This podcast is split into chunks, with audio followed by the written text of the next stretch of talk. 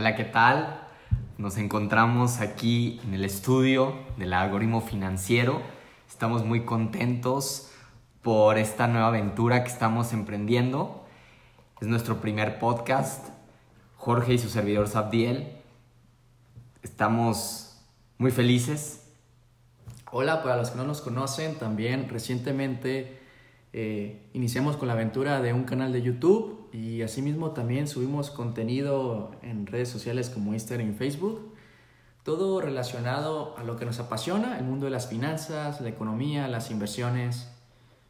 Eh, por supuesto, estamos preocupados por la cultura financiera en México, en nuestro país. Queremos impulsarla, queremos que ésta sea alcanzable para todos los ciudadanos y entiendan que cualquier persona puede invertir desde 100 pesos, puede controlar sus ahorros y tener esa libertad financiera que pues todos queremos tener.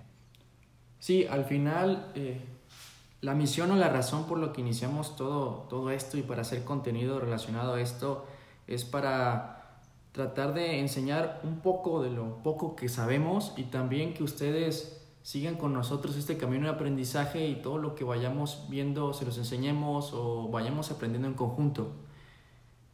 Por supuesto, lo que queremos hacer es crear ese conocimiento, ese aprendizaje, como bien dice Jorge, de una manera didáctica, lo más entretenido posible para ustedes y que estos temas que a lo mejor suenan un poco complejos, se podrán dar cuenta que en el camino no lo son. Muchas veces son muy confusos, pero en realidad son simples. Y bueno, para ello vamos a empezar explicando pues cómo funciona la economía, ¿no? La economía funciona a través de transacciones. Las transacciones es cuando tú vas a un supermercado y quieres comprar una fruta digamos una manzana. Entonces tú buscas ese bien que es la manzana y lo pagas a través de, llámese dinero en efectivo o llámese crédito. Crédito que lo utilizamos muy, muy famosamente, lo conocemos como las tarjetas de crédito. Entonces esto es una transacción. Y así como tú compraste esa manzana en ese supermercado, el supermercado tiene que ir con los proveedores de manzana, con los agricultores de manzana y hacer lo mismo. Dame ese bien que necesito, que es la manzana, y yo te doy dinero que tú necesitas para seguir produciendo manzana. Imaginemos esto a, niveles de millones de transacciones, a nivel mundial. Y así es como se empiezan a hacer sectores, ¿no? Empieza a ver el sector de automotriz, el sector alimenticio, sector farmacéutico. Y es así de una manera muy simple que a través de esas transacciones son los que impulsan a que la economía vaya en crecimiento. Y esto nos da por ende una definición que es lo que escuchamos, pero en todos los noticiarios, en todos los periódicos, hablan del crecimiento económico, que México no va a tener crecimiento para este año, que se contrajo la economía, pero pues esto cómo lo miden? Esto lo miden a través de, del PIB. ¿Y qué es el PIB, Jorge? ¿Cómo lo explicarías a la gente? Bueno, empezando con el desglose de la fórmula, para un entendimiento básico, el PIB, Producto Interno Bruto Nacional, es el concepto más ampliamente aceptado y utilizado por todos los países para determinar y medir, cuantificar el crecimiento, desarrollo económico, como tú muy bien lo dices. Y la fórmula es inversión más consumo más gasto público más importaciones y exportaciones de los países. Entonces, con esto se puede medir qué tanto ha aumentado, eh, por así decirlo, los ingresos o la economía cada país. Eh, Aquí también, como tú lo mencionabas, entra dentro del desarrollo económico y continuando con el PIB, eh, el tema del crédito. El crédito como impulsor del PIB, del desarrollo económico de la economía de un país. no sé cuáles serían los pros y las contras de, de este, de utilizar los créditos. Pues fíjate que mucha gente le teme al crédito, ¿no? O mucha gente lo no sabe cómo usarlo, cómo sacarle provecho. Sí. Más bien es eso, ¿no? Hay que, hay que decirle a las personas que el crédito es bueno siempre y cuando lo vayamos a utilizar para cuestiones que nos vayan a generar utilidades, nos vayan a generar rendimientos, vaya. Te pongo un ejemplo muy sencillo. Digamos que un agricultor necesita de un tractor para su producción de manzanas, un ejemplo. Entonces no tiene ese dinero tal cual ahorita, en este momento.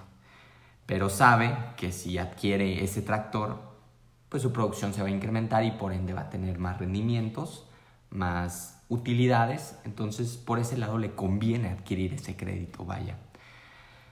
Por el otro lado, tenemos aquellas personas que se endeudan de más de lo que gastan. Sí. Si tienes un salario de 100 pesos y adquieres un crédito por esa misma cantidad o incluso mayor, pues obviamente que siempre vas a vivir endeudado. Y vivir endeudado pues es vivir estresado. Eres infeliz. O sea, siempre te trae muchas broncas esa parte. Sí, aquí ya es importante que cada persona defina su capacidad de ingresos y ya por su parte también su capacidad para endeudarse y estar muy atento a sus finanzas personales. Eh, a lo mejor no decimos, ojo, que, que sea muy dañino o que no recomendamos totalmente que se gaste, no sé, en una computadora, en un refri o en algo que no, no se obtenga beneficios o rendimientos. No, simplemente que hay que cuidar mucho de ese tipo de gastos para no sobrepasarlo y, y utilizar el crédito sí el disponible para algo que a largo plazo eh, nos va a tener beneficios o nos va a mejorar el nivel y la calidad de vida. Sí, ahorita tenemos, escuchamos promociones de bancos con, con tiendas comerciales que ofrecen meses sin intereses de algún bien mueble, llámese refrigerador, llámese lavadora. Y esto que nos, nos facilita, pues como dice Jorge, a tener una mejor calidad de vida y a través de la división de esos pagos, pues nos permite adquirir esos bienes. Por ese lado nosotros no le vemos como algún, algún daño o algún defecto por, por usar ese, ese crédito. Fíjate, un, un, como un mensaje que me gustó mucho también, igual que lo escuché en un podcast, es hay que definir muy bien nuestros deseos a nuestras necesidades. Y creo que en eso se basa toda la toma de decisiones. Eh, ahora que estamos empezando con hablar y que ya estamos hablando de, del uso del crédito SAP, eh, tengo entendido el crédito es uno de los drivers, de los conductores eh, para el desarrollo económico y que también encaja muy bien en, como consecuencia y causa de los movimientos en los ciclos económicos, porque al final como, como el ciclo económico va como la como si fueran unas oscilaciones, ¿no? Tenemos el crecimiento económico, los economistas lo definen como una tendencia alcista, casi siempre. Trazan una línea recta y tenemos ese tipo de oscilaciones que tú mencionas. A más a corto plazo, ¿no? Exacto. Y esa parte es donde entra el crédito, uno de los mayores drivers que tú mencionas, el crédito. Y pues el crédito, Jorge, sabemos que lo controla el Banco Central, ¿no? El Banco Central, en su mayoría, a través de mantener el poder adquisitivo de su moneda, lo hace a través del control de tasas. Sí. ¿Cómo le explicarías a la gente esta parte de las tasas, no? Porque a veces escuchamos que Banjico, en este caso de México, va a subir la tasa, va a bajar la tasa. ¿Cómo beneficia o cómo afecta a los, a los mexicanos? Claro que sí, Sap. Eh, la tasa de interés se podría decir e, es una de las principales herramientas que tiene una nación, que tiene un banco central para empujar el desarrollo económico o también, ojo, para congelar el desarrollo económico y disminuir el desarrollo. Muchas veces una, las economías crecen eh, a pasos agigantados, eso es muy beneficioso, pero también una consecuencia grande de crecer demasiado y desarrollarte mucho es que a veces la inflación se dispara y cuando la inflación se dispara, las naciones, eh, el Banco Central aumenta la tasa de interés para que como causa la inflación disminuya. Al final, eh, el concepto clave del Banco Central o el punto más importante por el que está un Banco Central y su autonomía es para cuidar el poder adquisitivo de la moneda de dicho país. Entonces, cuando la inflación sube es por eso que las tasas de interés aumentan para disminuir la inflación. Ahora, desde el otro punto, cuando un país, mencionando de nuevo la etapa del ciclo económico, un país se, encuentra en una etapa de recesión, depresión, eh, los bancos centrales jalan la palanca de las tasas de interés y las disminuyen, como Banjico en estos momentos las la ha estado disminuyendo, conforme también otras naciones como Estados Unidos, que ahorita se encuentra en un rango de la tasa de interés del 0 al 25%, también en consecuencia México está disminuyendo esta tasa y ahorita se encuentra alrededor del 5%, 5.5. 5.50. 5.50. Esperan y dicen los analistas que todavía hay un... Tienen México gran rango para seguir bajando su tasa de interés, ¿no? Sí. Ahorita por todas las afectaciones que estamos viendo por el confinamiento eh, sanitario y toda la crisis económica que se avecina. Todo el impacto económico, sí, como, como dices tú Banjico tiene la dicha de tomar todavía un rango positivo para reducir la tasa y los analistas esperan que todavía se, se siga a corto plazo reduciendo la tasa, todo esto, porque cuando se baja la tasa, igual aumentan como consecuencia la inflación, aumenta el consumo, las personas se endeudan más, eh, las, eh, las empresas también como consecuencia se endeudan más y entonces todo hace este un, un realce económico, un boom económico. Es correcto, es correcto, Jorge. Y ahorita como es, entrando otra vez al tema de las etapas del ciclo económico, bien dices que ahorita estamos en una recesión, ¿no? Sí. Se avecina una recesión, entonces lo que se espera pues es que hay una recuperación. hay diferentes tipos de recuperaciones, lo, lo veníamos hablando en una publicación en nuestras redes sociales, que igual nos pueden encontrar ahí como algoritmo financiero, que dicen una recuperación va a ser B o va a ser U o va a ser W. Yo creo que la recuperación, hablando de México, este, va a ser una recuperación de, de U, de la letra U, una recuperación lenta, bastante lenta. Y esto pues se debe en su mayoría a que el gobierno federal no ha dado los estímulos fiscales que le permitan recuperarse de una manera más rápida, como, como es el caso de Estados Unidos. O sea, vemos que Estados Unidos, tiene, este, su gobierno, pues obtuvo eso de los estímulos fiscales. Si nos vamos a los datos, tenemos que Estados Unidos, eh, su gobierno hizo una aportación de 14, del, del equivalente al 14.5% de su PIB casi 2.2 billones de dólares para, para, impulsar su economía. ¿no? Impresionante. Exacto, es algo que dices, ah, caray. Y por el lado de México tenemos que es cercano al 2%. Y ese 2% viene por, por las acciones del, del, Banco Central, ni siquiera por, por las acciones que está tomando su gobierno, ¿no? Y, y es donde vemos todo este tipo de cosas que, que retrasan o que dicen de que México le va a pegar más es por la pobre respuesta ¿no? del gobierno. Inclusive hasta se podría decir que Estados Unidos tiene un panorama menos alentador por el número ya sabido de casos de, de COVID, de coronavirus, también por, también por la palanca que mencionamos, que su, su lapso de respuesta, de rango de respuesta de su tasa ya es, su tasa de fondeo gubernamental ya es muy baja, del 0 al 25%, ya no, ya no se puede bajar más. Pero al final eh, el ciclo económico es algo que no se puede quitar, va a estar ahí.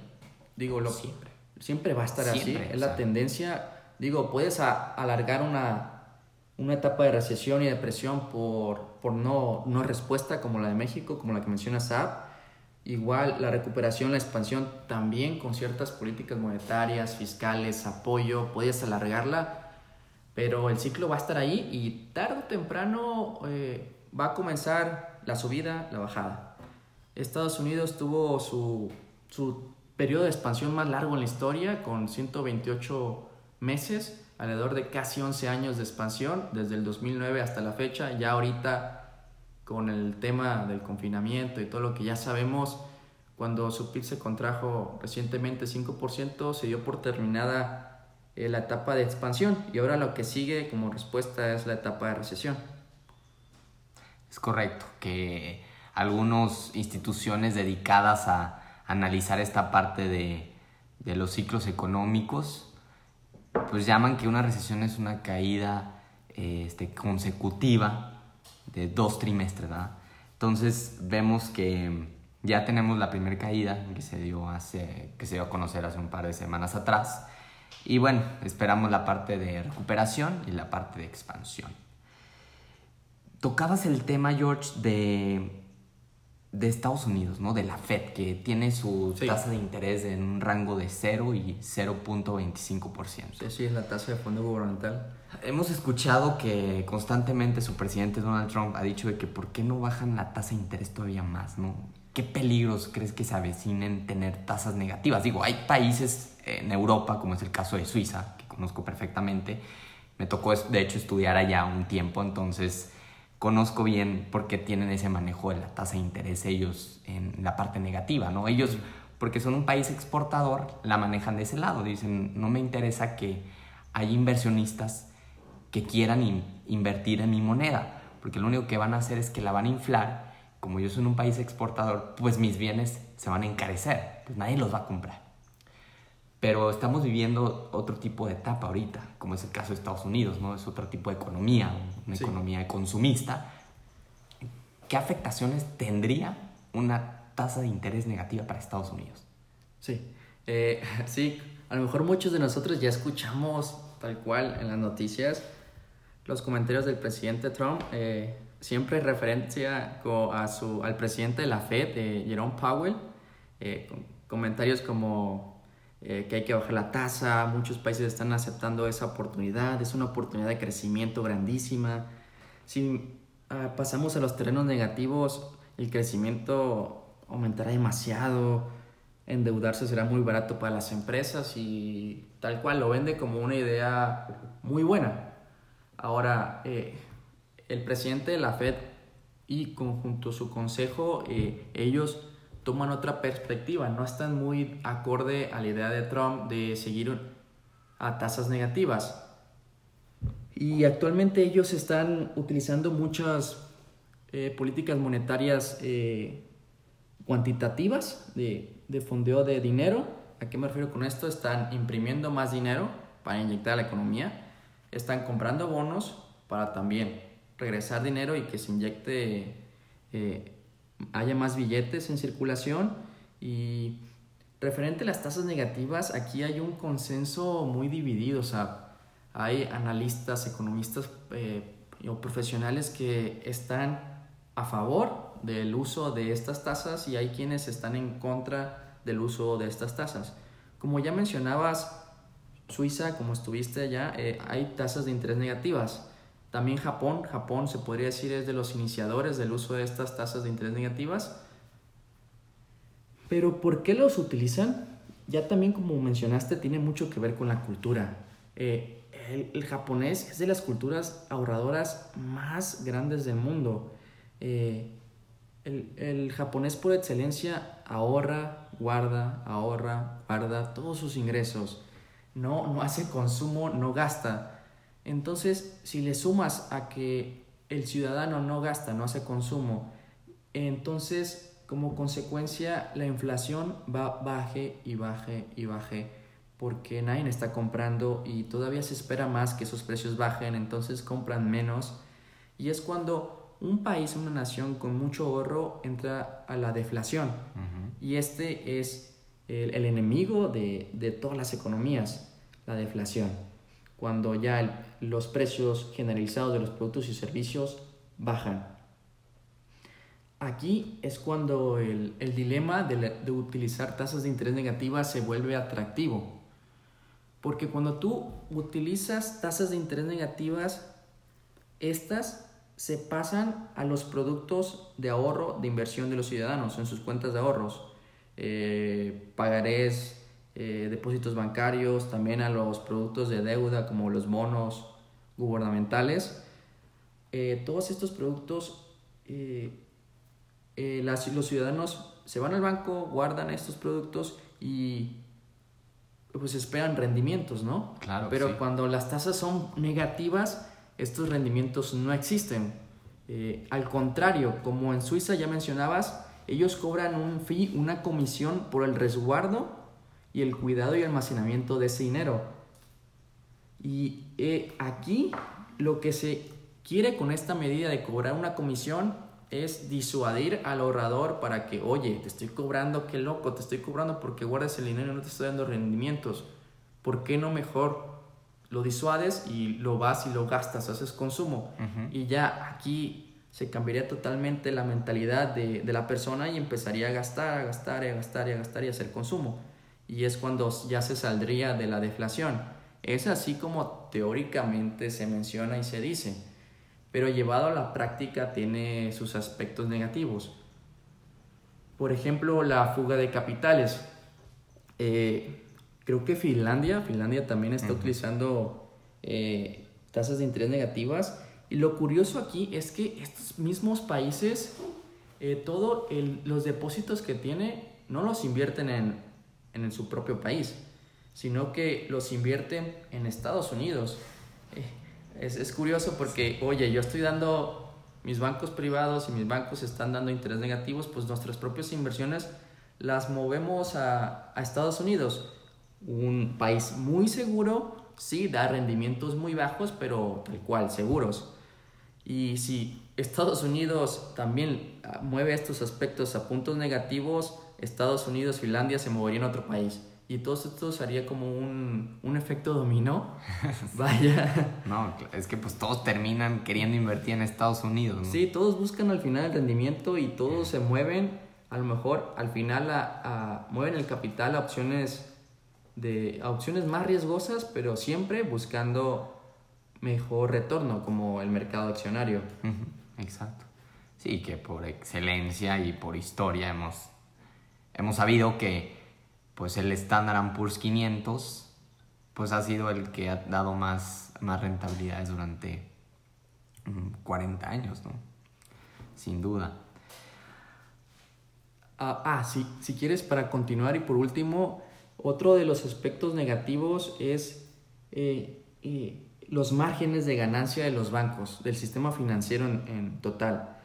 Eh, para explicarlo a los a la audiencia, eh, los, los bancos privados tienen una relación con el Banco Central de cada país, en la cual hay un, en el manejo de tasas de reservas, cuando un banco privado tiene una tasa de reserva excedente en sus depósitos, ese dinero se lo puede pasar al Banco Central de dicho país y el Banco Central por ese excedente le va a pagar el rendimiento de la tasa de fondo gubernamental o la TIE a, la banca comercial.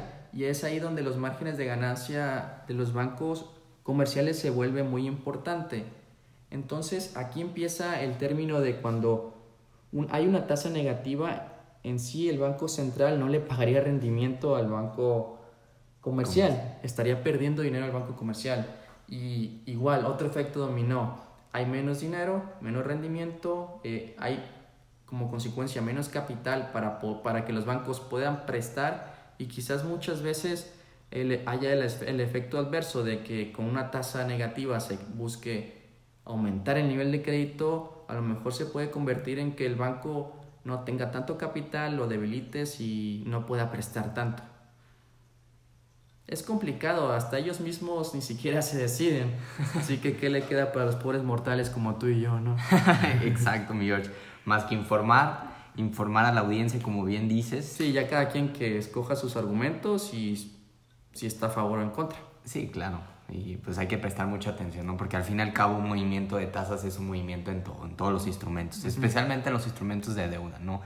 Que son los que están más arraigados a, a ese tipo de tasas.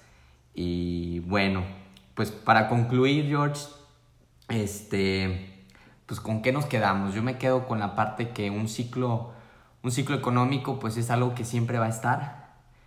No es algo que nos gustaría que siempre hubiera expansión, crecimiento para todos, pero no es así, ¿no? Tiene que haber un poquito de todo, como en la vida, vaya, ¿no? También nos puede tocar recesiones y depresiones.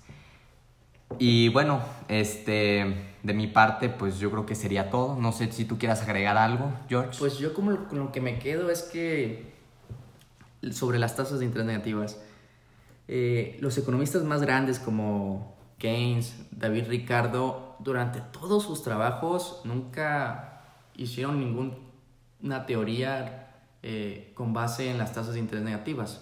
Siempre las hicieron utilizando tasas de interés positivas. Entonces, híjole, aquí creo que por esta razón puede haber ciertos aspectos que personalmente para mí una tasa de interés negativa sería como la última opción ya para tomarla. Y algo muy riesgoso. Sí. Sin duda. Y como bien dices, la deflación es algo que los países temen, porque Japón ha estado y todavía no sale de esa. Sí. Así es. Bueno, muy queridos, este terminamos el podcast, nuestro primer podcast, muy contentos. Y bueno, aquí seguiremos por este medio su servidor Sabdiel y Jorge. Y esperemos se encuentre muy bien. Muchas gracias por escucharnos y nos vemos hasta la próxima. Hasta la próxima. Chao.